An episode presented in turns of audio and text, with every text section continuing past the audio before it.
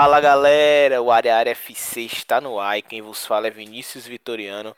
Vamos para o episódio 31 do Kickoff. Hoje é- estamos gravando aqui no dia 22 de julho.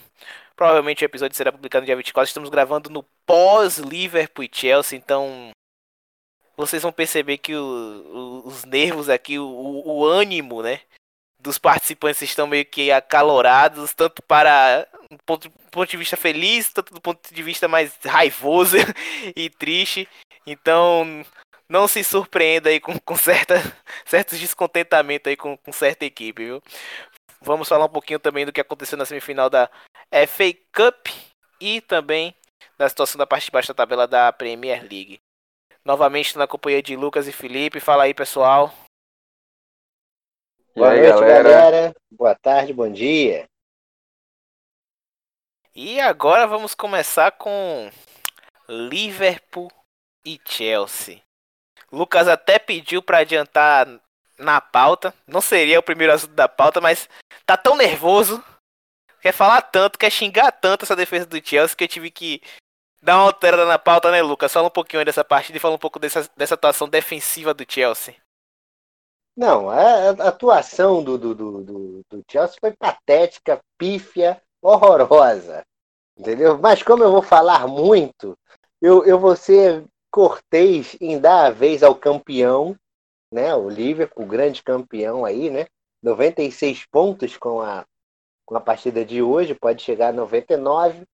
Eu acho que ficar com, ficar com 96 pontos para o Liverpool é algo emblemático, né? Por conta de tudo que eles carregam da história lá do, do Hillsborough e tudo mais.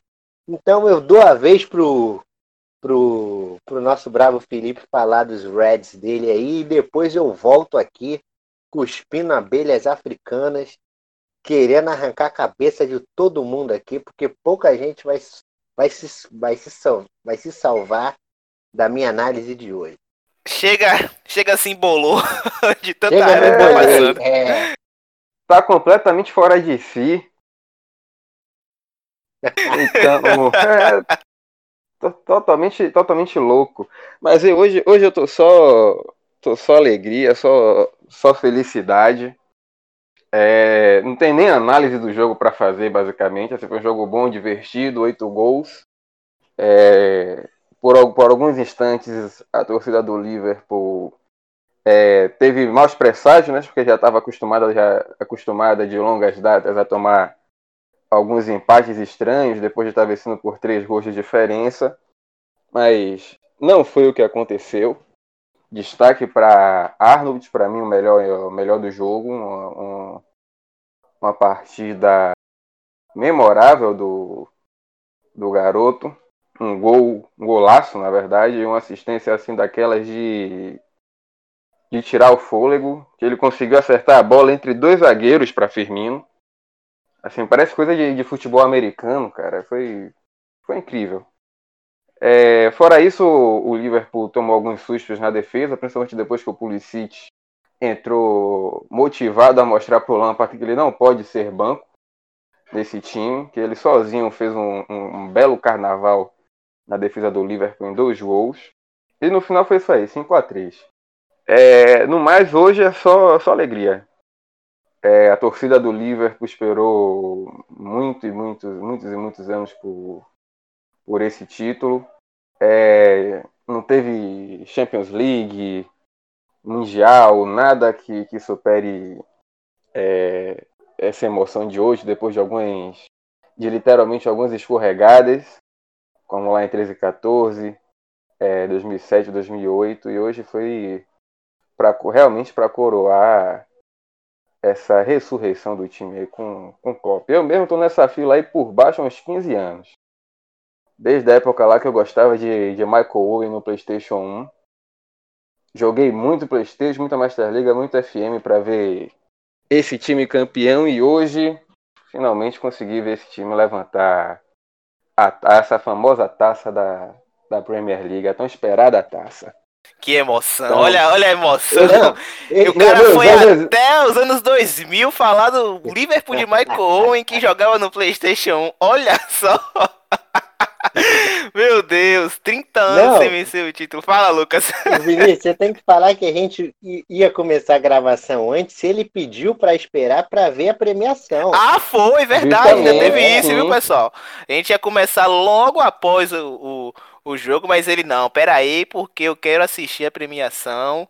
Porque eu estava esperando isso a minha vida toda, então eu preciso assistir essa premiação. Que coisa, que coisa. Mas parabéns ao Liverpool. O Liverpool mereceu esse título aí da Premier League. Ganhou de forma incontestável. E Lovren e Lalana, hein, Felipe? Só pra fechar aí a questão do Liverpool. Eu esperava que realmente que espera, queria que eles entrassem em campo hoje, para que fosse a última oportunidade da gente xingar eles, para que já que eles estão de saída, né? Era, era a última chance, né? Mas não- pelo menos saíram é, sem xingamentos e levantando, comemorando, né? Pois é, não, não, não aconteceu o que você queria, mas eles vão, vão sair com, com as honras, né? E as, as glórias. Pra pesar do torcedor do Liverpool xingar muito os dois. Agora, agora vem, vem a, a, a brutalidade aí, vem, vem o nervoso, vem a raiva. Vários, vários bairros de Salvador agora estão sem ar, viu? Totalmente asfixiados por conta do nervosismo de Lucas. Fala um pouco dessa atuação do Chelsea aí. A defesa é um desastre, né? Só dá pra se salvar aí dessa atuação do Chelsea e Pulisic, não é? Só o Pulisic, o defesa do Chelsea, uma desgraça. Fal- Falando como, como no bom baianês, a defesa do, do Chelsea, uma desgraça horrível.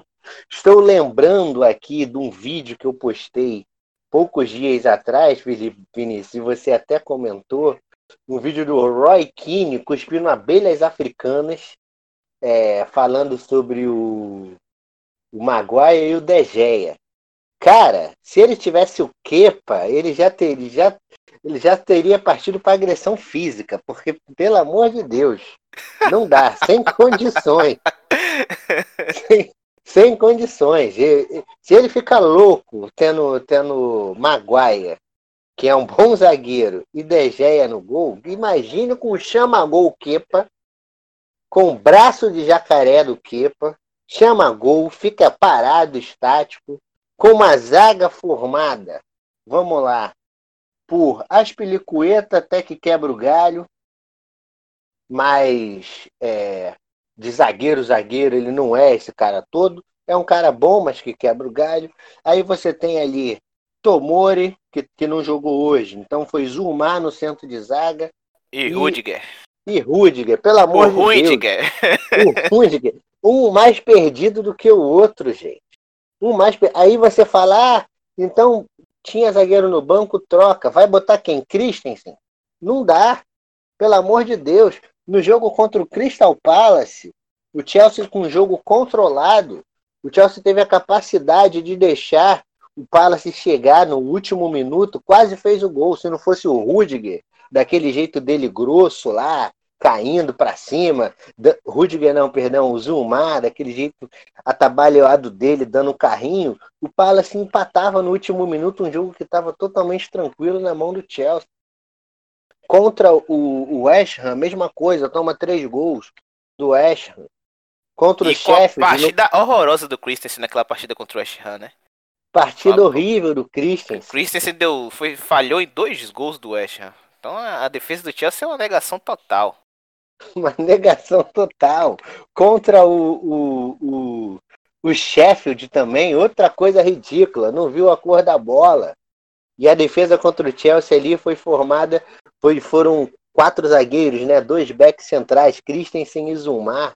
Então, meio, por mais que, que, o, que o Lampard mude, mude as duplas de zaga, coloque três zagueiros, a zaga continua uma peneira. O primeiro gol, eu anotei gol por gol para analisar o que, que a zaga fez ou deixou de fazer. Vamos lá, o primeiro gol de todos é o que eu mais. É, é o gol normal, é o gol de jogo. O William dominou a bola errado, o Keita sobrou, chutou, gol. Ali foi uma jogada circunstancial de jogo, beleza. O segundo gol foi uma faltaça que o Arnold bateu, uma falta incrível. a origem da jogada, para mim, não foi não foi falta. O Kovacic pegou na bola. Foi falta eu acho. Eu, não, você tá dizendo que foi falta porque, porque você é livre, mas a bola não, não foi falta.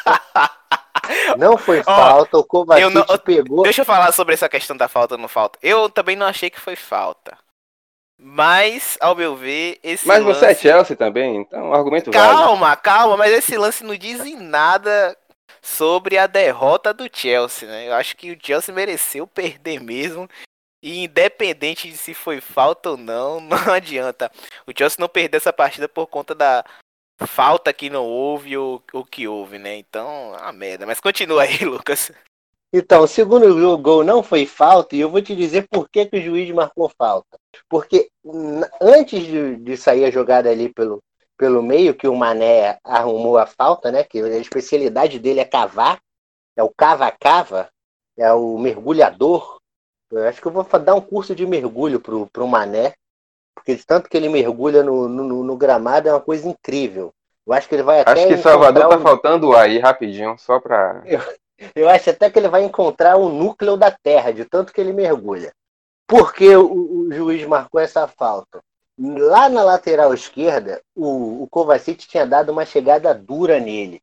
Eles trocaram olhares e foi uma coisa nada amistosa. A bola rolou, Kovacic teve a chance e deu o carrinho na bola. O juiz, vendo aquela situação prévia, falou: ih, rapaz, esse maluco aí foi foi para revidar, foi para brocar nele. E marcou a falta. E daí saiu o gol. O terceiro gol, que saiu ainda no primeiro tempo, foi uma coisa bizonha. A zaga ficou perdida procurando a bola dentro da área, olhando, ah, olhando para cima. O Hinaldo deu um chutão, gol. O quarto gol foi uma assistência do Arnold, como ele costuma fazer, mas o, o Zumar na bola, gente, você olha o Zumar perdido. O Zumar com 1,90m. 10 centímetros a mais do que o, o Firmino. Você olha o, o, lance do gol, você vê ele literalmente perdido. Pelo amor de Deus. Nem zagas péssimas, times horríveis foram a Enfield e passaram por isso. O Triste. quinto gol o quinto gol aí já foi o, quando o Chelsea estava reagindo, né? Depois que o Pulisic entrou, fez uma, joga, uma boa jogada pro, pro gol do Abraham, fez um golaço, perdeu um gol de cara. O Pulisic vai ser um cara aí que vai ser um dos grandes players mundiais futuramente, né? Só fazendo esse parênteses, acho que ele vai ser um dos grandes jogadores mundiais. É muito novo e a capacidade técnica que ele tem de decisão, a frieza no terceiro gol foi algo incrível. Eu estava comentando com o João, falei, ah, demorou demais, mas conseguiu ainda fazer o gol, não perdeu o controle da situação em momento nenhum. Aí você chega no quinto gol, o Chelsea todo na frente, 40 minutos do segundo tempo, o Robertson toca a bola, o Mané devolve nele, tava na cara que ele ia pegar aquela bola, ia correr igual um cavalo, como ele faz sempre, ia cruzar a porra. Chegou um, um, um, candango lá, não sei se foi o Jorginho, se foi o outro, tentando tirar na bola. Não achou nada. Faz a falta, porra. Mata a jogada, meu irmão. Se você for expulso, dane-se. Só falta cinco minutos pro jogo acabar, porra. Aí o que que acontece? Não fez a falta, o cara foi lá dentro do gol e tocou pro lá pro, pro outro lá e fez o gol. Foi Chamberlain que fez o gol, entrou, o primeiro toque na bola do cara, gol. Então, assim, foi gol dele, foi Chamberlain. Uma facilidade incrível. Pensando na próxima temporada, o Chelsea, se não reforçar a zaga, vai continuar jogando os campeonatos para participar, para participar só por participação, Champions, Premier League, não vai dar para acompanhar o ritmo do, do Liverpool, do City, e dos outros grandes europeus. O Chelsea, quando foi testado a vero nessa, nessa, nessa temporada, a fragilidade defensiva dele falou alto. Hoje, contra o Liverpool, tomou cinco. Tomou tomou três em casa do Bayern de Munique, ainda pode tomar mais na Champions. Isso aí é papo pro Champions Cast. Primeiro jogo, o time foi testado logo no começo, tomou quatro do United. entendeu? Quatro do, do, do Sheffield. Então, assim, não dá. Uma, uma São, zaga, são 54 gols sofridos na Premier League, só isso.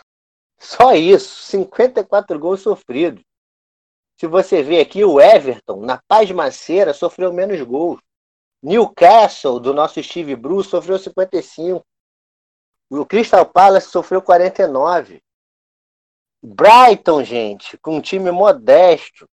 A zaga do Brighton é formada, não lembro agora o zagueiro do Brighton, mas é um, é um irlandês lá e, e um outro. E a zaga do Brighton tomou menos gol do que a do Chelsea. Então, assim, se o Chelsea continuar com essa zaga, não vai para lugar nenhum.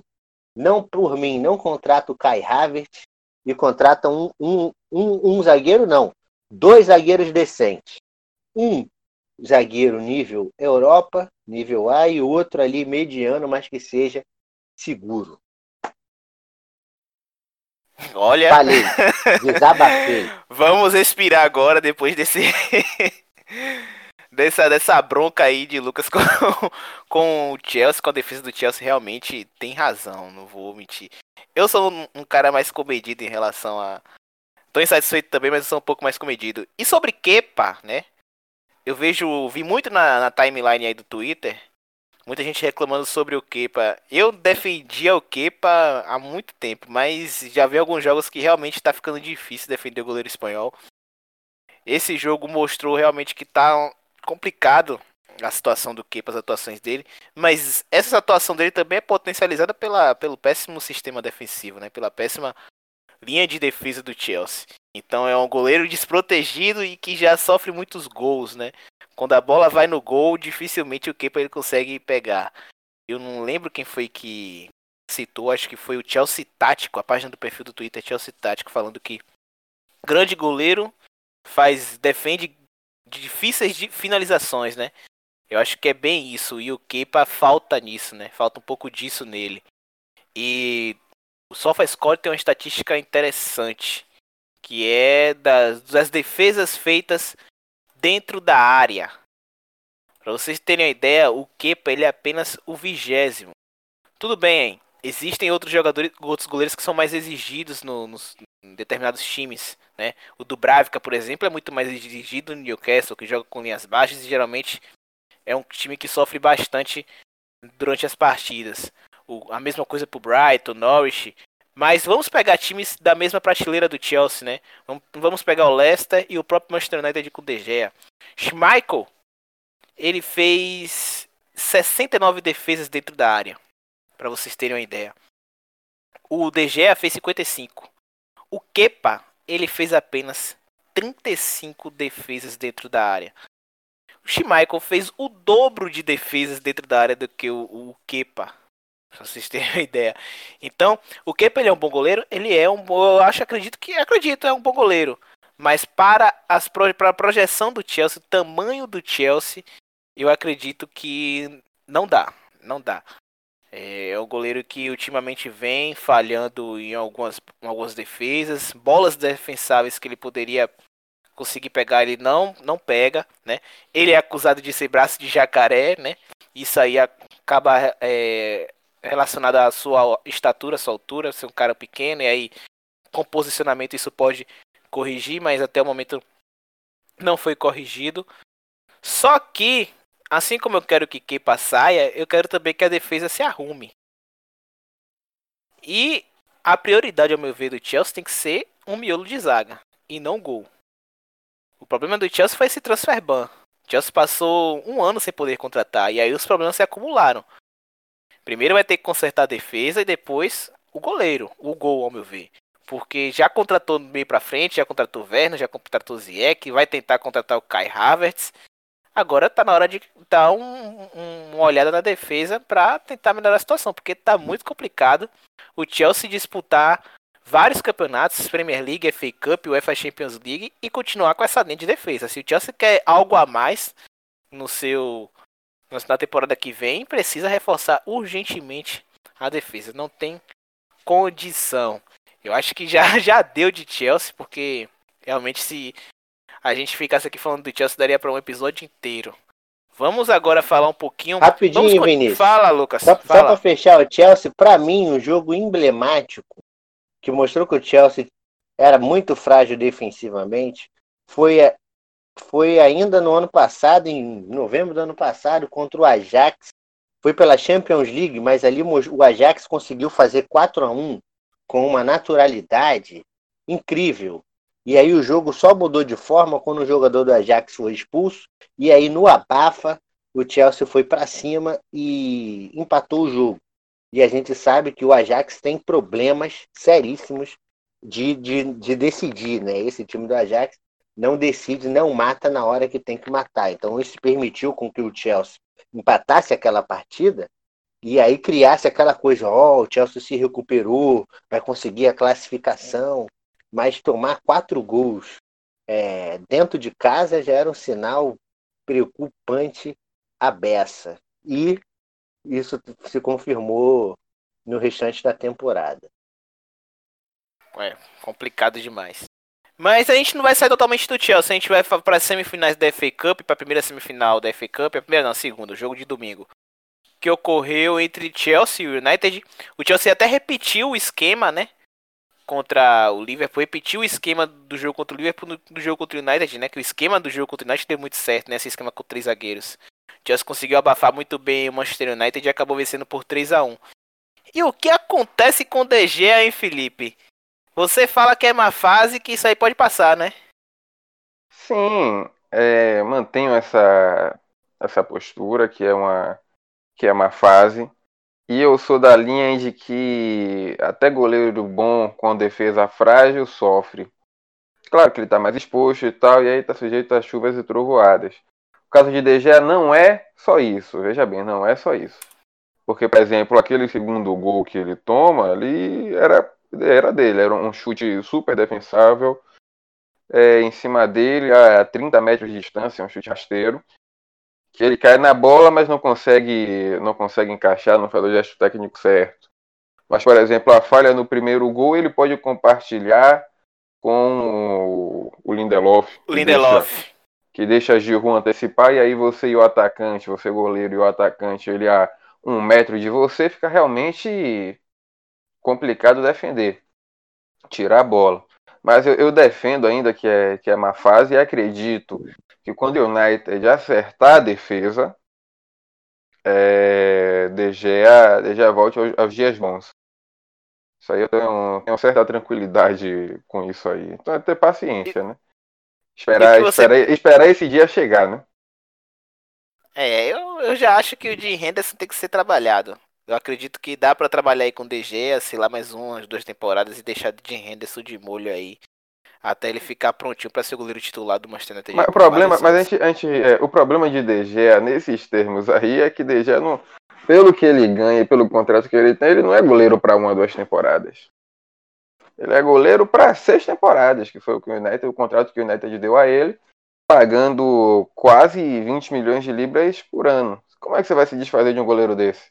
De um, que de um, pepino, falo, meu amigo. É, que assim, pepino. eu falo, eu, se fosse um jogador de linha, é, por exemplo, um, uma situação semelhante, vive o Real Madrid com Bale. É, o Real Madrid paga a Bale livre de impostos de 17 milhões de libras. Bale não quer sair de lá um, por mais de uma vez é, o Real já pôs ele no mercado, já teve propostas de empréstimo, etc, etc, mas ele não quer sair para ganhar menos. E tá no direito dele porque é o quanto que ele assinou.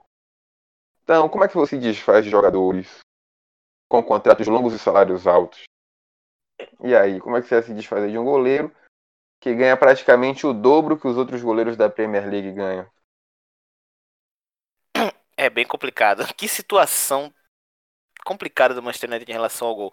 Porque eu, sinceramente, eu vejo mais do que uma fase. Eu eu acho que o DG já vem oscilando aí desde a Copa do Mundo de 2018. É uma no cravo, outra na ferradura. Jogo que faz grandes defesas e tem outras partidas que, sinceramente, deixa muito a desejar. Já é um goleiro que, ao me ver, não passa uma certa segurança para os Red Devils. Então, eu não vejo o DG em alto nível por mais 5, 6 temporadas. É, o, meu, o que eu tô temendo é isso. Óbvio, a maturação de um goleiro ele é muito mais tarde do que de um, de um jogador de linha, né? possa ser que Gea volte a, a, a ter uma consistência de, de, de, bons jogos, mas não é isso que tá dizendo, né? O atualmente não vem dizendo isso. E para fechar, Felipe, eu gostaria de falar que você falasse um pouquinho desse United 1 a 1 contra o West Ham aí. O United perdeu a chance até de ir para Champions, né? Se vencesse o West Ham. Será que é o cansaço? Tá explicando porque a sequência de jogos do Manchester United tá muito alta, né? O Manchester é, vai, tá faz, tá fazendo tá três jogos pra... por semana. É, mas tá alta para todo mundo, né?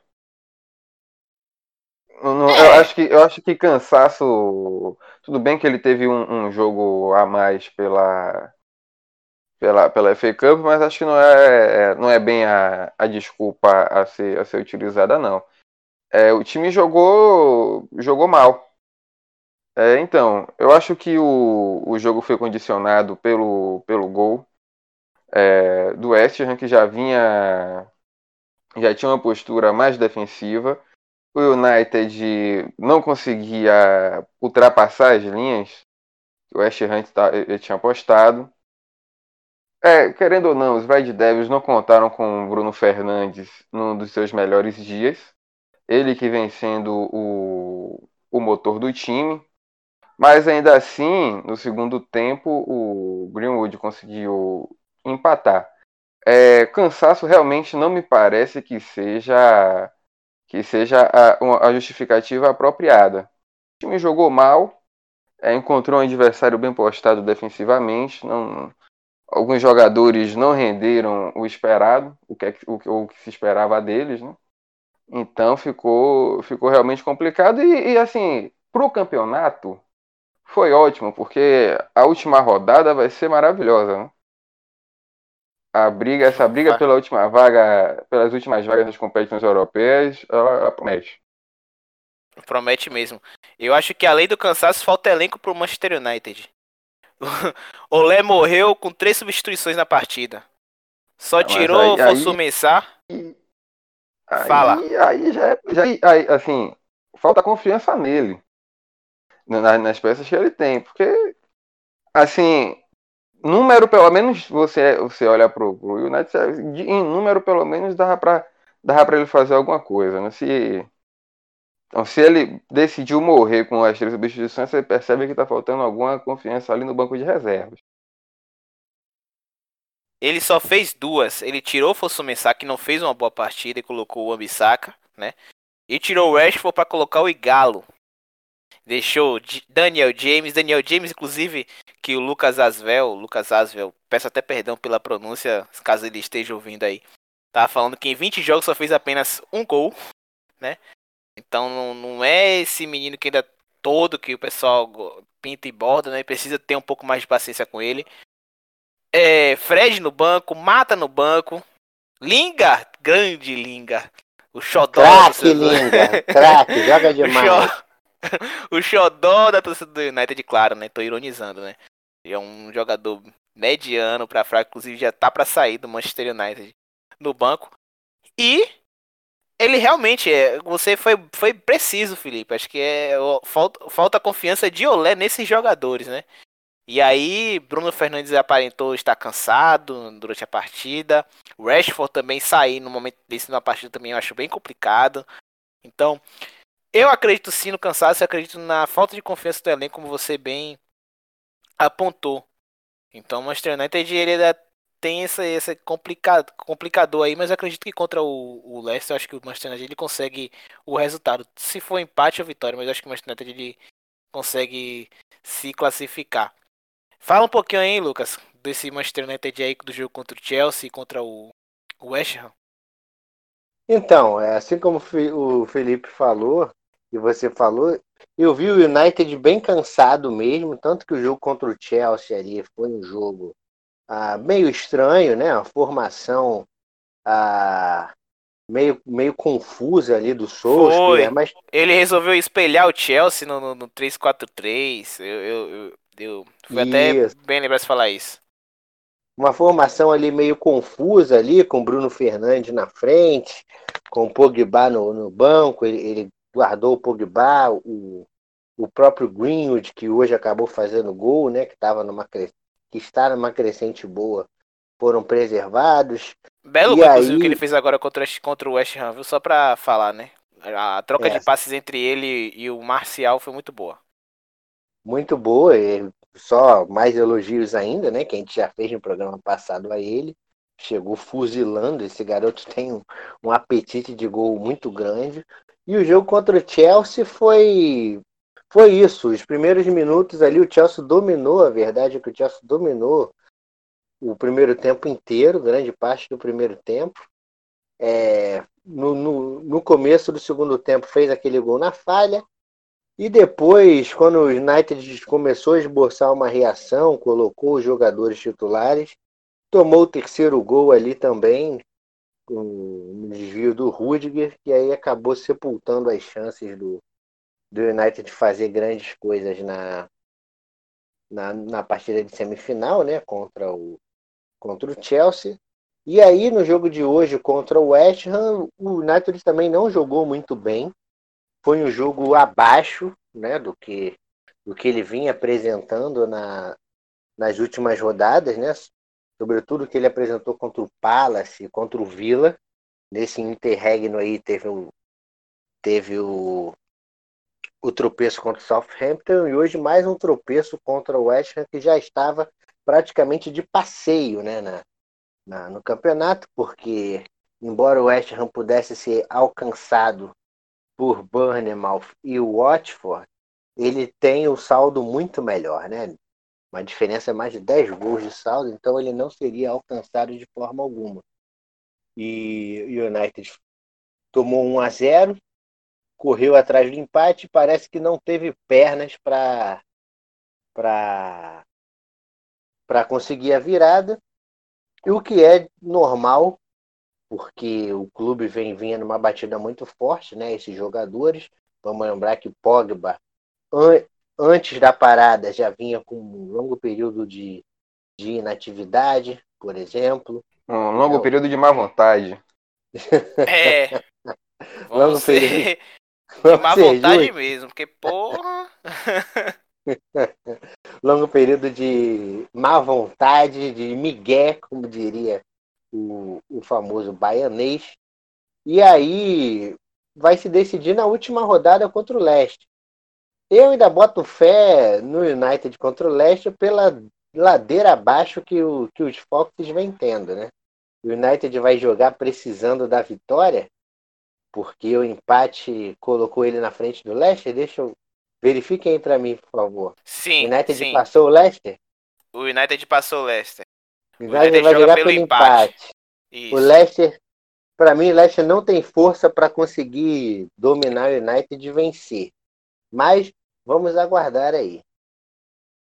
É, você, a gente falou do cansaço e eu acho que desde o jogo contra o Southampton, o time do Manchester United aparentava estar cansado. É, o time do, do, do United tava vencendo por 2x1, chegou no terreno momento da partida, o Olé começou a sacar Pogba, colocou Fred, colocou duas linhas de quatro, baixou as linhas e tentou segurar a partida o máximo que pôde, mas no último minuto o Southampton acabou empatando o jogo. Então o Manchester United já vem sofrendo com essa condição física aí já tem alguns jogos. E isso tá, tá fazendo com que o United pague caro em algumas partidas. Agora a gente vai falar da outra partida da FA Cup que ocorreu no sábado. Foi o melhor jogo do Arsenal na temporada, Felipe? Ou, ou foi é exagero da minha parte? Porque a Teta fez uma senhora partida aí, montou um senhor time e o Arsenal fez um senhor jogo contra o City, né? Sim, você, você tem razão. É, e da curta carreira de Arteta, facilmente é o melhor jogo né, dele. Porque é, assistindo o jogo me pareceu realmente, como ele foi auxiliar do City é, algumas temporadas, me pareceu um cara que conhecia exatamente os pontos fracos do, do City e montou o time dele é, em cima desses erros, o que é natural e o que era preciso fazer para ganhar o jogo. E o, e o, o, o Arsenal, os jogadores decidiram assim seguir o plano à risca com total dedicação, cara. Assim, foi aquele jogo, mesmo assim, para o torcedor do Arsenal olhar e, e ter, ter esperança que o time tem caminho. É, porque assim você, você pensa, até quem não assistiu o jogo pode estar pensando e falar assim, ah, o Arsenal ganhou do, do City, ok, 2x0, na certa é, fez dos gols aleatórios. Não, foram gols construídos. É, o, gol, o primeiro gol, se não me engano, do Aubameyang, somente um jogador do Arsenal não toca na bola, todo o time participa da, da construção da jogada, sai de lá de trás com o goleiro, toques rápidos, é, infiltrações, então é, foi um, um, jogo do Arsenal assim como há muito tempo é, a gente não via. Então, quem, quem gosta do Arsenal, quem torce para os Gunners, por gentileza, tenha esperança, porque o trabalho de Arteta parece que vai que no futuro pode dar certo.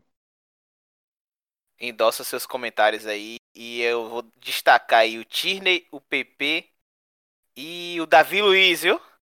No primeiro episódio Sim. do que Não, com três zagueiros, ele vai é... bem com três zagueiros. Justamente, isso aí, isso aí é algo que a gente fala sempre aqui, que Davi Luiz, o esquema para ele é com três zagueiros. Ele, aí, ele, ele, tá na, na, ele tá na praia dele, com três zagueiros ele vai ser sempre ótimo. E a gente já colocando já no mercado aí já alternativo, na Turquia, na China, nas Arábias. isso porque uma... estava naquela, isso porque estava naquela briga dele não renovar, né? É, e aí acabou renovando com o Arsenal por mais uma temporada, se não tiver enganado. E isso.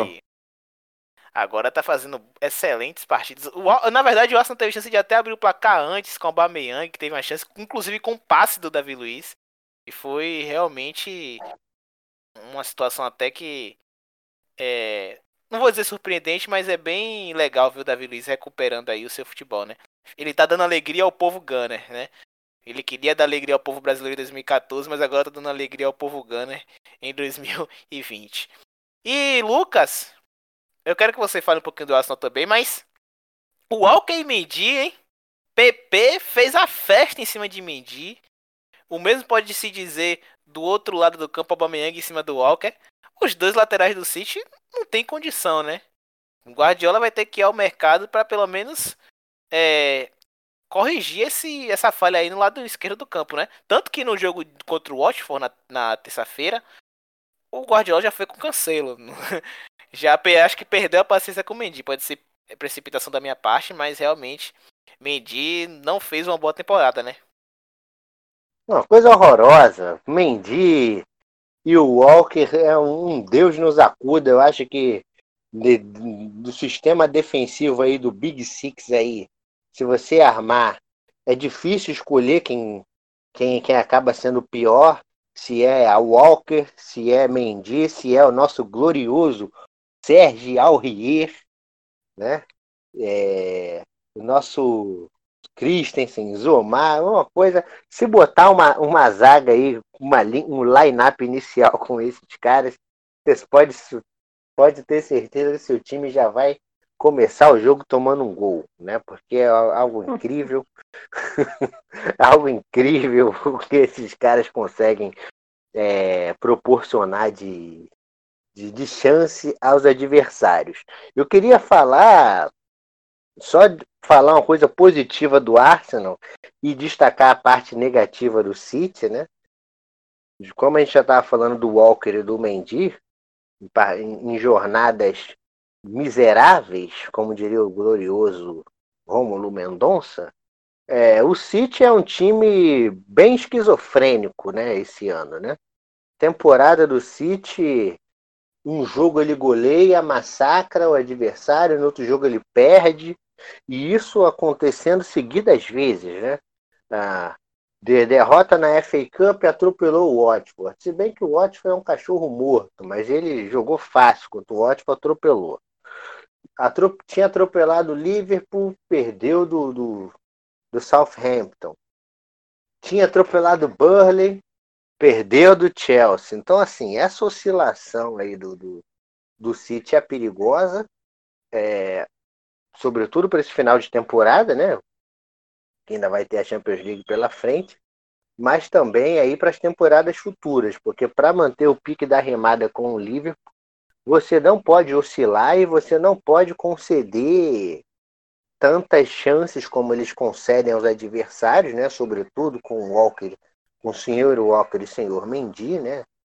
No, em cima das suas laterais. Então é algo que precisa ser revisto.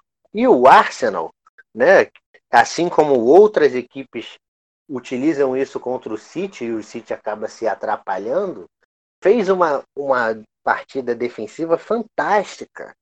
Teve uma altura do segundo tempo que o Arsenal estava com uma linha de 5 dentro da área e próxima a ela uma linha de 4. Eu achei aquilo uma mecânica, uma coisa incrível. Parecendo a zaga do Cholo Simeone, fazendo uma comparação aí com sistemas defensivos. Então, os times que conseguem é, de, de menor poder, né? Que conseguem fazer isso contra o City, tem chance, tem chance de, de sair com a vitória. E aí, para finalizar, para falar do Arsenal, o Arsenal que ruim, ruim, mal, mal, uma merda com o Wenger, com, com o Arteta melhorando, com o Nai. Os últimos sete anos já é a quarta final aí do, do Arsenal na FA Cup, né? Um time que, diferente do seu rival é, local, né? Do seu rival de região, Tottenham, mesmo mal, ainda consegue ser competitivo, ir a finais e ganhá-las, né? Vamos lembrar que o Arsenal em 2014, 2015 foi bicampeão da da FA Cup, bateu o Hull City 3 a 2 de virada e no outro ano atropelou o Aston Villa do debutante Grealish naquela altura. Dois anos depois pegou o meu Chelsea na final e o crente abafando que ia ganhar um double.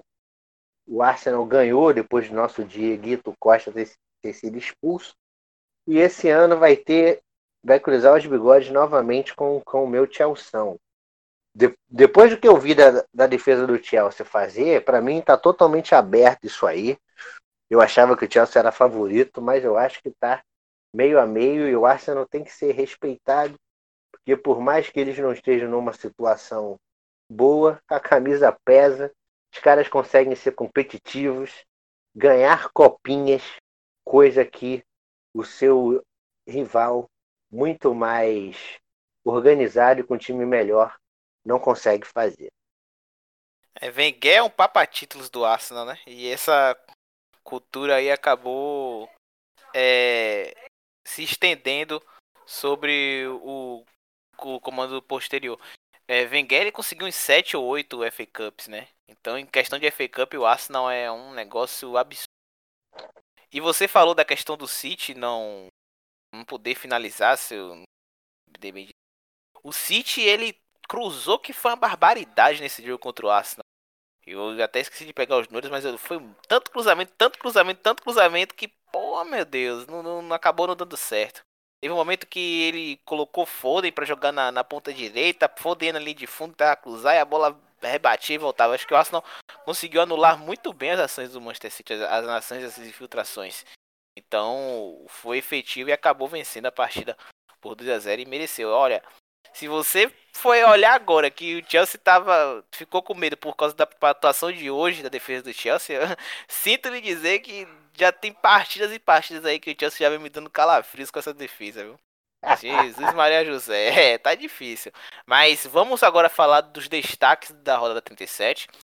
O West Ham, como o Lucas falou anteriormente, empatou com o Manchester United e acabou escapando matematicamente da zona de rebaixamento. Chegou aos 38 pontos, não pode ser mais alcançado pelo time do Watford, que é a primeira equipe da zona de rebaixamento com 34. O Watford, que demitiu o Nigel Pearson no final de semana, Lucas, levou 4 do Manchester City.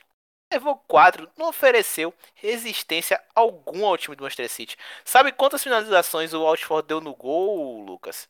Nessa partida aí contra o City? Duas. Diga aí. Duas. Duas finalizações. Coisa horrorosa. Coisa horrorosa. E dessa vez o, C, é, o Watford, ele foi com Hayden Mullins, Mullins, né, como treinador, e tinha um outro outro integrante da comissão técnica ali ajudando o interino. Aí não deu muito certo não. O Manchester City amassou o Watford. E o Watford vai enfrentar o Arsenal na última rodada, né?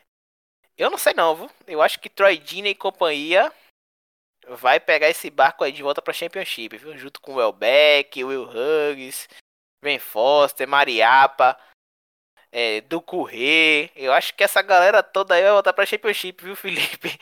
Eu não, não. vejo. Fala, o. Watford, o Watford, Vinícius, que pra mim, o ano de 2012 foi o ano dos dois maiores jogos da história do futebol inglês. Ah, mas teve o Manchester, teve não sei o quê. Pela emoção, a final, o jogo final, City QPR, aquele 3 a 2 nos minutos finais. 40 anos aí que não, 44 anos que não ganhava um título. Mas naquele ano, nos playoffs da, da, da Championship, teve aquele jogo incrível, Watford e Leicester. Que o que Noah Aert ia bater um pênalti que ia classificar o, o Você Leicester. lembrou bem, viu? Lembrei bem, né? Que Noah Aert ia bater um pênalti que ia classificar o o Leicester, que Noah Aert é um meia esquerda, inglês ou francês, alguma coisa assim, habitueiro dos times da, da segundona. Ele bateu um pênalti, Almunia, ex-Arsenal, pegou e pegou o rebote, saiu o contra-ataque do, do Watford, assim, papo de 20 segundos depois do pênalti, e aí o, o glorioso, o intrépido, o melhor gordo da história da Premier League, Troy Deeney, apareceu para fazer um gol, foi uma loucura. A torcida entrou no campo, a torcida invadiu. Quem quiser procura esse esse jogo no YouTube, o Watford e Leicester 2012. Foi uma cena incrível assim do futebol, um momento fantástico. E no final o Watford acabou não subindo, perdeu a final do playoff para o Palace, mas isso aí ficou marcante aí na história do futebol inglês. Pode, pode prosseguir, Vinícius. Pode fazer É, esse parêntese que, como você falou que o Watford ia cair, eu lembrei dessa história. é, pode ser que aconteça, mas acho difícil. Acho que o Watford não consegue vencer o Arsenal no Emirates, não, né? Mas pode acontecer. O Arsenal também não tá com muitas aspirações aí. Eu não vejo o Arsenal nem conseguindo essa vaga na próxima Liga Europa, né? Acho que já tá bem difícil. Não alcança mais, na verdade, matematicamente. Então o Arsenal não tem aspiração nenhuma mais no campeonato. Pode, ser que vença. O Bournemouth. O Bournemouth na penúltima rodada, ele acabou perdendo, eu não estiver enganado, ele perdeu pro Southampton por 2 a 0 né? Não foi. Agora eu lembrei da partida. Ah, eu lembrei. Ings fez 1 a 0 uma boa jogada do Ings. O Bournemouth pressionou o segundo tempo inteiro. No final da partida fez um gol, só que foi anulado pelo VAR. E aí no final, no final, o Southampton no contra-ataque acabou fazendo, sacramentando o gol da vitória e deixando o Bournemouth numa situação bem complicada, respirando por aparelhos. Tá ali com 31 pontos. Eu acho que o Bournemouth vai embora, viu? O Bournemouth vai embora. E o, vai pegar o Everton fora de casa, né? No Goodson Park, na última rodada. É outra equipe também que não quer mais nada com a hora do Brasil. E por fim, o Aston Villa, que é outra equipe que tá brigando, venceu o Arsenal por 1 a 0 né? Com o gol do Trezeguet, uma paulada, né? O cara cobrou esse canteiro, a bola acabou sobrando pra ele, ele acabou fazendo o gol da vitória. Teve chance de ampliar com o Keynan Davis, só que, meu Deus, Key- Keynan Davis... Jesus Horroroso, o A- horroroso. Adoro os Grosso. adjetivos, Lucas. Mas Keynan. Davis deixou o Aston Villa na mão, viu? Rapaz, complicado. Bota o Davis aí no mesmo, no mesmo baba, no mesmo barco que Alrier, que Mendy. Bota, bota essa galera toda pra jogar junto aí.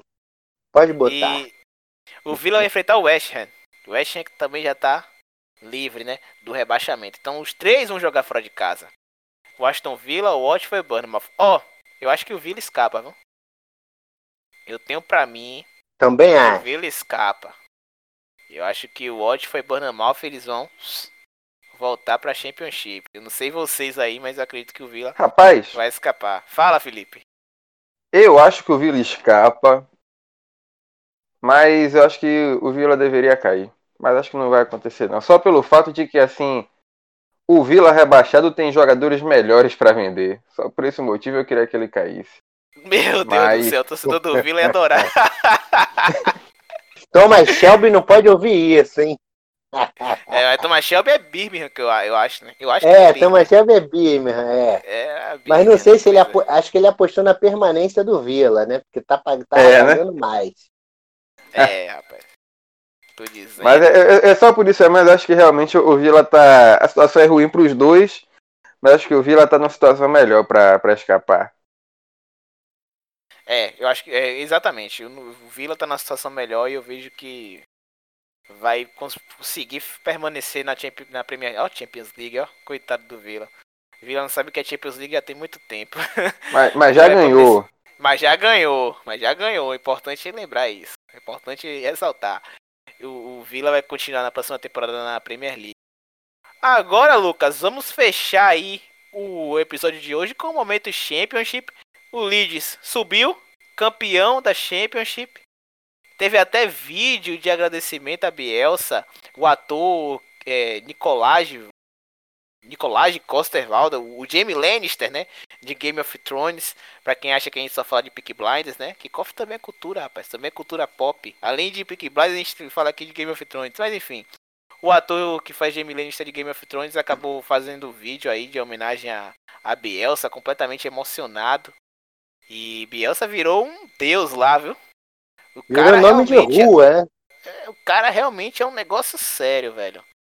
Para quem acha que o futebol ele se atribui apenas a resultados, a, a títulos, está completamente enganado. O que Bielsa proporciona ao futebol é um negócio absurdo. Vai além do resultado, vai além dos títulos, vai em questão de ideia de jogo e de contribuição para o esporte. Né?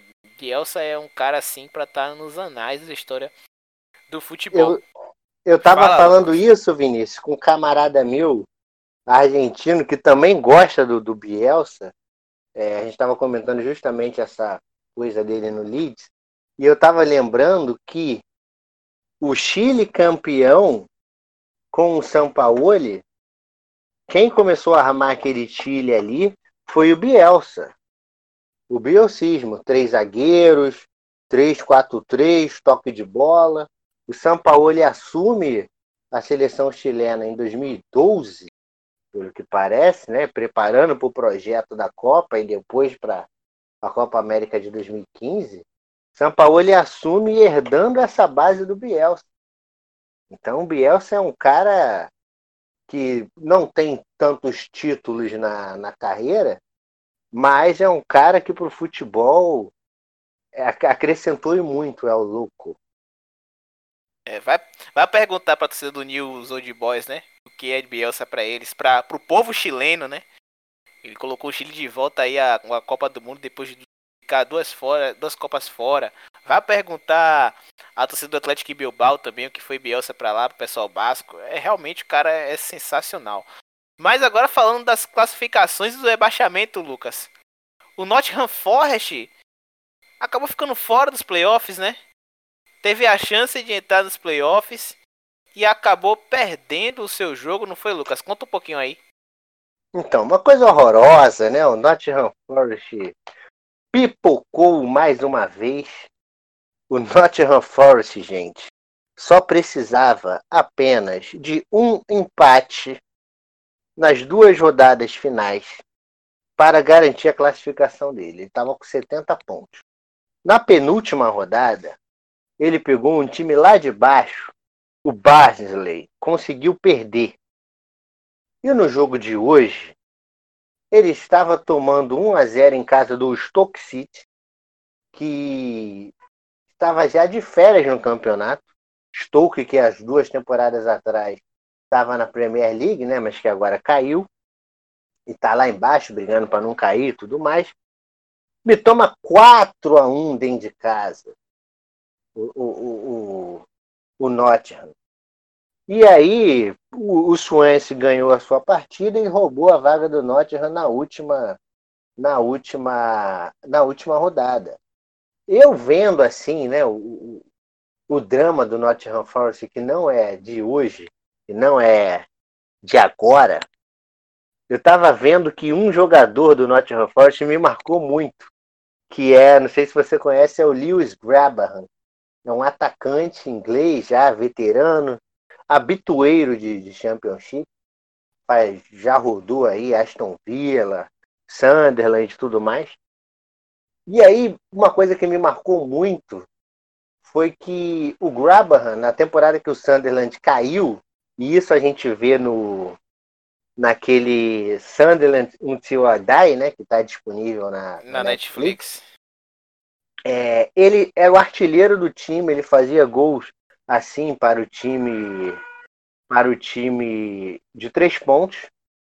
E no meio da temporada ele decide ir embora do Sunderland. O Sunderland ficou órfão de ataque, entrou numa espiral desgraçada, acabou na Série C, né, na League One. E ele sai para um time que eu não me recordo muito bem, que tenta brigar pelo acesso e não sobe. Depois ele volta pro, pro ele vai pro Nottingham Forest. Nottingham Forest estava entre os seis primeiros colocados do campeonato inteiro. Ele é artilheiro do time. Nas últimas rodadas ele passou em branco. Forest, o que, que aconteceu? Continua na cena desgraçada de não disputar sequer os playoffs da, da segundona, que serão disputados entre o terceiro e o sexto colocado, que são, respectivamente, é, Fulham, parece que foi terceiro, não, perdão, Brentford. ficou em quarto. Isso, Fulham ficou em quarto. O Brentford também de Londres vai enfrentar o Cardiff na. Não, o Brentford na... vai enfrentar o Swansea. O Swansea, isso, o último, o último colocado. O sexto colocado. E o Fulham vai enfrentar o Cardiff. Ou seja, temos um duelo aí de Londres versus País de Gales. Ou seja, ou Bem teremos lembrado. um ou teremos um londrino na próxima Premier League ou um galês. De todos, o mais fraco e que teve a chance hoje de subir diretamente, era só ele ganhar em casa, porque o West Bromwich também deu mole, é... foi, o, foi Brentford. o Brentford. Ele estava empatando 1 a 1 em casa, pressionando. No último minuto, tomou o gol do Barnsley, que conseguiu seis pontos improváveis contra essa galera lá de cima, porque ele havia ganho do Forest na rodada passada, ganhou do, do Brentford, ou seja, jogos perdíveis ele ganhou os dois, saiu da zona do rebaixamento e rebaixou o Charlton, que numa jornada também desgraçada, nos últimos cinco jogos não ganhou nenhum e tomou uma lavada hoje do, do campeão Leeds 4 a 0 O Charlton, também de Londres ali, o Charlton fica próximo a Greenwich, não sei se fica especificamente no bairro de Greenwich, onde tem lá o famoso meridiano, mas o Charlton caiu mais uma vez para a League One e quase que quem sobra nessa história aí também foi o nosso glorioso Birmingham, Vinícius. O Birmingham do, do Thomas Shelby não ganhou nenhum jogo desde a volta do campeonato. Uma coisa horrorosa. Não ganhou de ninguém. Acabou tomando 4 a 1 dentro de casa, 3 a 1 dentro de casa por Derby County no último jogo. Era só empatar para ficar tranquilo quase se ferra. É. Se continuar nessa toada, Birmingham vai cair para a Série C em breve. E o Barnsley também só não caiu porque o Wigan foi rebaixado, né? Acabou perdendo os 12 pontos ali e caiu, tava com 59 pontos, acabou perdendo 12, 59 menos 12, 47, acabou sendo rebaixado e ficou na penúltima colocação. Os times rebaixados para a Liga não, não adiantou fala. nada ganhar de 8 a 0 né? Não adiantou nada, nada. Os times rebaixados foram o Charlton, o Wigan e o Hussich. O Wigan empatou na última rodada, né? Poderia vencer, mas acabou empatando com o Fulham por 1 a 1 Era a chance ali de, de conseguir essa, essa escapada do rebaixamento, mas não adiantou. Para fechar essa questão da, da Championship e do, do Leeds, Rumores dão conta de que o Leeds está atrás do Thiago Almada, do Vélez Sarsfield, se não tiver enganado. Acho que ele joga no Vélez, no Vélez Sarsfield. Um grande conhecido aí quem joga Futebol Manager. É, ele joga no Vélez Sarsfield mesmo. Um grande conhecido aí do, do, dos jogadores de Futebol Manager, né, Felipe? Você que Justamente. Tá. Justamente, é, a informação é de um jornalista argentino, na verdade são dois jornalistas argentinos que estão afirmando isso. O primeiro a noticiar foi o Josa Novales. É, ele, ele traz a informação de que o Bielsa ele não olha apenas para o Almada lá do futebol argentino. Segundo ele, o Leeds prepara uma oferta também por Matias Zaracho do Racing e outra para Lucas Martins Quarta, que é o zagueiro, um zagueiro do, do River. Inclusive, o Martins Quarta foi especulado aqui no Flamengo quando o Paulo Mari foi vendido, foi vendido ao Arsenal. Também, é, né? Agora... O que ele fez na final, ele entregou a final ali com, com o Pinola. o Flamengo ia querer ele mesmo. Fez um ótimo é, serviço. Agora, outro, outro jornalista, o Juan Arango, ele avança na, na, na mesma pauta, a, dizendo que o Leeds já tem uma proposta pronta pelo Almada de 20 milhões de libras. É, já tem, provavelmente, se ele estiver certo, já, se já tem proposta pronta, as negociações já estão adiantadas, né?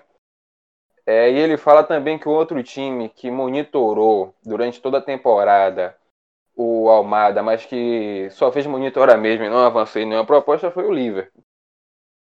Então, parece que argentinos chegarão em Leeds para a Premier League. Hein? É, e o Miner volta, né? É isso. É, nas últimas semanas, com confirmação é, da subida da, do Leeds para a Premier League, é, começou a aparecer esse papo de que o, o Milner estaria desejoso de voltar para casa, né, de voltar para o time que o revelou para encerrar a carreira lá. E isso coincide também com os rumores, com os constantes rumores de Thiago no Liverpool que não diminuíram, né? Então, se Milner realmente sair junto com Lalana e abrirem duas vagas é, no meio campo, claro, uma vaga já foi preenchida pelo menino da base, o Curtis Jones, essa outra vaga, assim, caberia, caberia o Thiago, né? É, a lógica seria, será essa, né? Bom, galera, o Kickoff 31 ele vai ficando por aqui. Voltamos na próxima semana aí com o desfecho da Premier League. Eu sou Vinícius Vitoriano. Estive na companhia de Felipe. Vá, Felipe, assistir o seu Bahia, que já tá inclusive dando 1x0 aí no Náutico. Gol de Albinho, golaço, né? Golaço de Albinho, golaço. Valeu, Felipe. Valeu, Lucas. Valeu, galera. Valeu. Aquele abraço. Já fui. É isso aí, galera. Eu sou Vinícius Vitoriano, faço parte do Arara FC. O Kickoff faz parte do Arara FC, que é o central de podcasts que fala sobre futebol nacional e internacional. Além do Kickoff, temos o Alemania, que está de férias, voltará Acho que no final de agosto o Alemanha vai voltar aí com a pré-temporada. Temos também o Futebota. O episódio do Futebota deve sair hoje ou deve sair amanhã, inclusive. E tem também o Futebol BR, o Champions Cast. E é isso aí. Valeu. Falou. Fui. 对待吧。